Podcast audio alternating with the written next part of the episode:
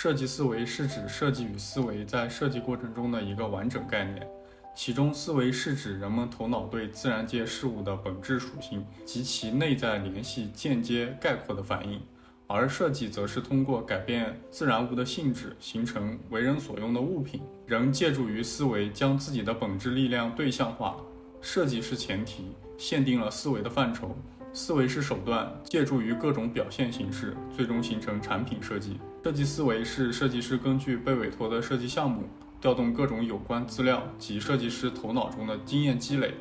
不仅要求设计师有较高的审美敏感度和扎实的形象表达技能，而且要求设计师能对技术和艺术的结合做出思考和研究，通晓与设计有关的自然科学和社会科学的知识，不断的激发直觉和创造力。